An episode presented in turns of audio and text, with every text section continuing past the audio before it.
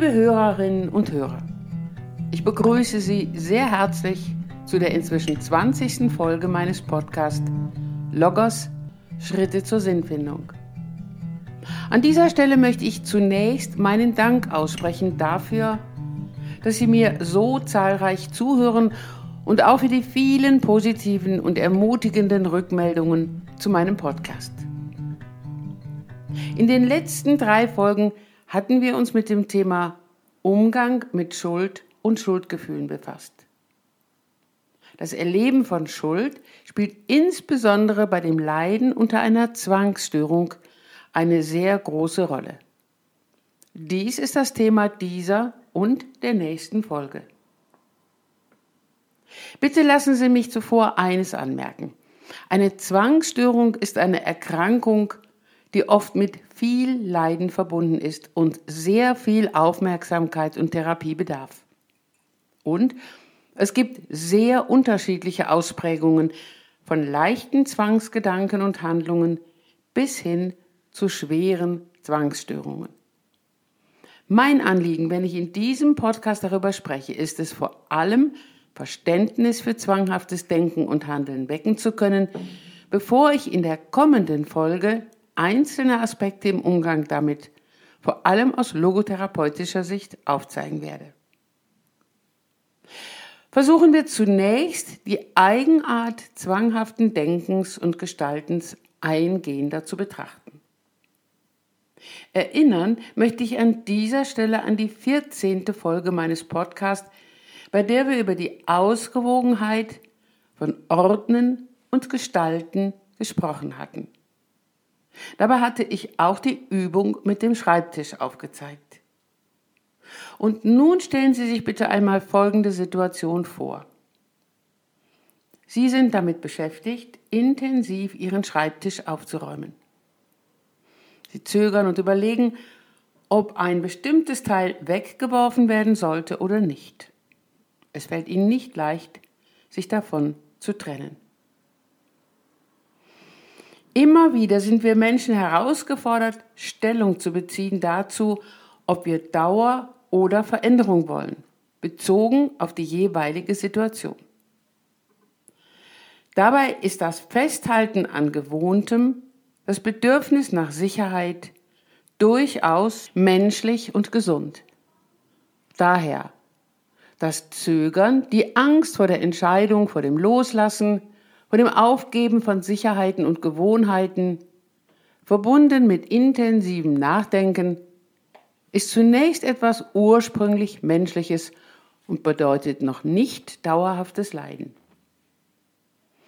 Nun möchte ich weitergehen und ein Beispiel aufzeigen, wie es passieren kann, dass sich zwanghaftes Denken verbunden mit Handlungen entwickeln kann.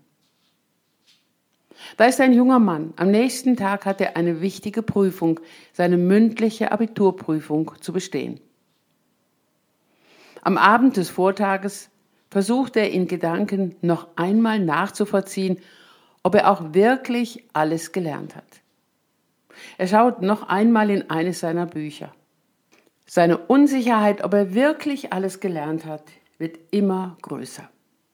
Der Gedanke, was kann oder muss ich denn jetzt noch tun, lässt ihm keine Ruhe. Dann fällt sein Blick auf seine Pantoffeln. Ein weiterer Gedanke taucht auf. Wenn ich die Pantoffeln jetzt gerade unter das Bett stelle, dann stehen sie richtig. Vielleicht ist das auch wichtig für morgen. Vielleicht hilft mir das für morgen. Er stellt die Schuhe gerade und schaut sich weiter in seinem Zimmer um. Das Zimmer erscheint ihm jetzt sehr unordentlich und ein weiterer Gedanke taucht auf. Wenn du das Zimmer jetzt nicht aufräumst, dann wirst du auch morgen deine Prüfung nicht bestehen. Er beginnt, sein Zimmer weiter aufzuräumen. Nun überlegen wir, was will der junge Mann mit seinen Handlungen erreichen? Er will eine Sicherheit erlangen für den kommenden Tag, für die Prüfung. Obwohl er viel gelernt hat, vertraut er seinem Wissen nicht. Er braucht noch mehr Sicherheit. Er will Sicherheit dort, wo es gar keine absolute Sicherheit gibt. Und hier wird deutlich, dass auch Angst mit im Spiel ist, die Angst bei der Prüfung zu versagen. Sie erinnern sich sicherlich an meine Erläuterungen zum Thema Angst. Angst ist ein Gefühl von Unsicherheit. Und wenn wir genau hinschauen, dann können wir erkennen, dass nichts in unserem Leben sicher ist, bis auf die Tatsache, dass jeder Mensch eines Tages sterben wird. Unser Leben ist voll von Unsicherheiten. Und dies kann einzelne Menschen dazu verleiten, vermeintliche Sicherheiten in Gedanken und auch in Taten hinzuzufügen, um noch mehr, in Anführungsstrichen, auf Nummer sicher zu gehen. Schauen wir nochmal auf den Gedanken des jungen Mannes. Wenn du das Zimmer jetzt nicht aufräumst, dann wirst du auch morgen deine Prüfung nicht bestehen. Vielleicht wird der eine oder andere von Ihnen, liebe Hörerinnen, lieber Hörer, sagen, das eine hat doch mit dem anderen gar nichts zu tun. Dazu die Gegenfrage, lässt sich das beweisen? Genau dies ist das Problem des jungen Mannes. Beweisen lässt sich das argumentativ nicht. Vielleicht, so denkt er, gibt es doch eine Verbindung dazwischen. Verständlicher werden seine Gedanken auch, wenn wir an bestimmte Rituale denken, die wir aus einem Aberglauben heraus tun, verbunden mit der Überlegung, wenn ich jetzt noch dieses oder jenes tue, dann kann das auch dazu führen, dass das, was vor mir liegt, ein gutes Ende nimmt. Und damit wird zusätzlich deutlich, wie sehr eine vermeintliche Unsicherheit im Kopf, in dem Gedanken eines Menschen die Oberhand gewinnen kann. Nochmals, dass dieser Zusammenhang wirklich besteht, das lässt sich nicht beweisen. Und das macht die Tragik des Zwangserkrankten aus, dass er gegen etwas anrennt, was sich niemals beweisen lässt, was ihm aber Gelassenheit und die Freude am Leben nehmen kann. Es können ursächlich viele weitere Faktoren hinzukommen, die das rationale Denken verkleinern und das irrationale Denken in den Vordergrund schieben. Dazu gehören zum Beispiel eine charakterliche Veranlagung, körperlicher und oder auch psychischer Stress, bestimmte Umwelteinflüsse, um die Hauptfaktoren zu nennen. Auf diese Faktoren kann und will ich an dieser Stelle gar nicht weiter eingehen. Diese gilt es im Einzelfall zu prüfen. Gehen wir bitte noch einmal zurück zu dem jungen Mann und seinem Gedanken, wenn du das Zimmer jetzt nicht aufräumst, dann wirst du auch morgen deine Prüfung nicht bestehen. Die ganze folgende Nacht hindurch räumt er sein Zimmer auf. Teilweise rückt er schon Aufgeräumtes nochmals zurecht. Dabei gehen ständig Gedanken durch den Kopf. Ich muss noch dieses und jenes aufräumen, damit ich keine negativen Konsequenzen verursache und ertragen muss. Er erlebt sich immer mehr als unfrei. Er fühlt sich den sich aufdrängenden Gedanken und Handlungen gegenüber ausgeliefert. Er will sie loswerden und versucht daher, sie zu bekämpfen, sich dagegen abzusichern, aber je mehr er sie bekämpft, desto mehr Zwänge tauchen auf, desto mehr Unordnung wird für ihn erkennbar, desto mehr verstrickt er sich in seinem zwanghaften Verhalten. Am folgenden Tag ist er so erschöpft, dass er sich auch in seiner Prüfung nicht konzentrieren kann und diese nicht besteht. Eine Folge dieses Geschehens hätte sein können, dass er sich am folgenden Tag sagt, beim nächsten Mal machst du nicht mehr so einen Blödsinn, die ganze Nacht über dein Zimmer aufzuräumen. Leg dich dann lieber hin, dann bist du ausgeruht für die Prüfung. Ein anderes Denken aber beschäftigte den jungen Mann nach seiner Prüfung. Du hast bestimmt nicht genug aufgeräumt. Da hat noch was gefehlt. Deshalb bist du durchgefallen. Die sich aufdrängenden Gedanken dass da noch was fehlte, gingen dem jungen Mann auch in der Folgezeit durch den Kopf. Er konnte sie nicht abschütteln, so sehr er auch dagegen ankämpfte. Die zwanghaften Gedanken tauchten zunehmend auch bei anderen alltäglichen Verrichtungen auf. In der Folgezeit entwickelte er eine ausgeprägte Zwangsstörung. Diese äußerte sich vor allem in Kontrollzwängen. Neben dem häufigen Prüfen, ob er auch die Haustür wirklich abgeschlossen habe, entwickelte er einen für sich zunehmend quälenden Zwang, ständig eine Strecke mit dem Auto hin und her zu fahren. Aus der Angst heraus, er könne bei einer Strecke übersehen haben, dass er einen Menschen angefahren habe, der jetzt seine Hilfe braucht. Dass er sich schuldig machen würde, wenn er diesem jetzt nicht helfen würde. Er musste die Strecken immer wieder hin und her fahren. Er konnte den Gedanken nicht abschütteln. Er fuhr ständig hin und her, kam häufig zu spät zu wichtigen Terminen. Die Folge war, dass er sich dadurch von vielem ausgrenzte, seine Angst und seine Zwänge noch verstärkte. Vielleicht haben Sie, liebe Hörerinnen, lieber Hörer, auch schon einmal Kontakt gehabt zu einem Menschen, der unter seinen Zwängen leidet. Da gibt es Menschen, die x-mal die Hände waschen, weil sie Angst haben, Bakterien auf den Händen zu tragen, mit denen sie sich oder andere anstecken könnten. Oder Menschen, die ständig prüfen, ob sie tatsächlich alles mitgenommen haben, ob sie die Tür auch wirklich geschlossen haben, den Herd ausgemacht haben und so weiter. Wir alle haben vielleicht schon einmal eine Situation erlebt, in der wir etwas mehr als einmal nachgeprüft haben. Und wir alle kennen Situationen, wo auch der Aberglauben ein Stück mit eine Rolle spielt. Zum Beispiel, wenn ein Sportfan zu einem Fußballspiel geht und dabei immer ein ganz bestimmtes Trikot mitnimmt, das ihm auch Glück, also auch der Mannschaft Glück bringen soll. Oder wenn jemand eine Klassenarbeit schreibt und dann immer eine ganz bestimmte Figur mitnimmt, die dabei vielleicht ein Stück weit helfen sollte. Das ist alles völlig normal, solange der oder die betreffende Person sich noch auf etwas konzentrieren kann, was ihr jetzt und hier wichtig ist. Ein Mensch, der unter zwanghaften Gedanken und den daraus folgenden Handlungen leidet, der kann immer weniger das erkennen, was ihm oder ihr jetzt wichtig ist. Die Angst hat das Ruder in die Hand genommen. Die Angst, einen Fehler zu machen, etwas zu versäumen. Und diese Angst wird nicht wie bei einer Angst- und Panikstörung vermieden, sondern durch ständig wiederkehrende Handlungen wird versucht, die Angst zu bekämpfen.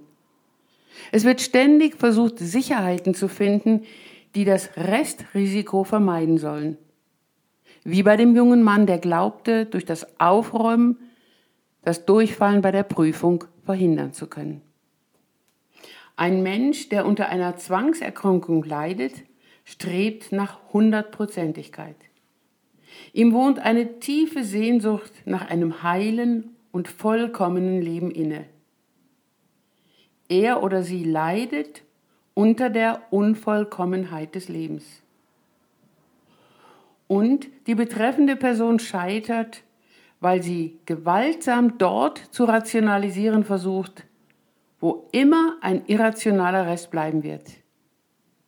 Die Person fühlt sich zunehmend unfrei, auch weil sie sich von scheinbar übermächtigen Mächten bedroht fühlt. Diese Bedrohung erlebt sie als Angst, dem Anspruch auf Vollkommenheit nicht zu genügen. Dies ist aber zum Scheitern verurteilt, weil es keine Vollkommenheit im Sinne der absoluten Sicherheit gibt. Der Zwangserkrankte weiß sogar, wie unsinnig das eigene Tun und Denken ist.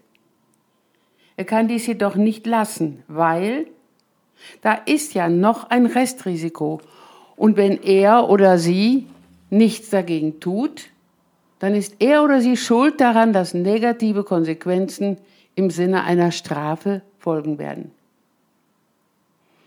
Der zwanghafte Mensch ist ein ausgesprochen verantwortungsbewusster Mensch, was auch gleichzeitig seine Tragik ausmacht. Er erlebt Verantwortlichkeit in ungleich höherem Maße als andere Menschen in vergleichbaren Situationen. Viktor Frankl nannte es auch die Hyperakusis des Gewissens. Er sagte, Wenn sich das Gewissen nur räuspert, vernimmt der Patient ein Dröhnen. Der unter Zwängen leidende Mensch kann niemals beweisen, dass etwas ausreichend ist.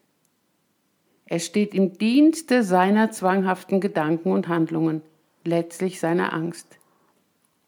Gleichzeitig spürt der oder die Betreffende, wie sehr er oder sie die echten Möglichkeiten in ihrem Leben an sich vorüberziehen lässt. Er oder sie fühlt sich zunehmend existenziell schuldig anderen Menschen und auch sich selber gegenüber. Das heißt, der betreffende Mensch spürt, dass er mit seinem Verhalten dem Leben gegenüber nicht gerecht wird. Dass er oder sie nicht offen und vertrauensvoll mit anderen Menschen und auch mit sich selber umgeht. Eine Art Zwiespalt entsteht, der eine hohe Unruhe in dem oder der Betreffenden erzeugt. Vor meinen Augen sehe ich einen Patienten, der in hohem Maße unter seinem Waschzwang litt. Schon bei seinem morgendlichen Waschen folgte er einem ganz genauen Ritual, angefangen von den Beinen und Füßen bis letztendlich bei den Händen, denn die mussten besonders sauber sein, da vor allem durch sie Bakterien auf andere Menschen übertragen werden könnten. Dieses Ritual dauerte circa eine Stunde. Wurde der Patient dabei von einer anderen Person gestört, dann begann er das Ritual wieder von Anfang an. Eigentlich war er ein sehr umweltbewusster Mensch. Aber in diesen Momenten seines Rituals dachte er nicht an das Wasser, was er verbrauchte. Das war viel zu wichtig. Er wollte bloß keinen Fehler machen. Er äußerte einmal zu dem Thema Angst, der Nährboden für die Angst ist das, was man falsch machen kann. Und ich habe Angst vor persönlicher Schuld an diesem Verlust. Liebe Hörerinnen und Hörer, Sie ahnen sicherlich, dass dieses Leiden unter einer Zwangsstörung einer ausführlichen und langwierigen Therapie bedarf, die ich in meiner Praxis in Form einer ambulanten Therapie auch nur zum Teil leisten kann.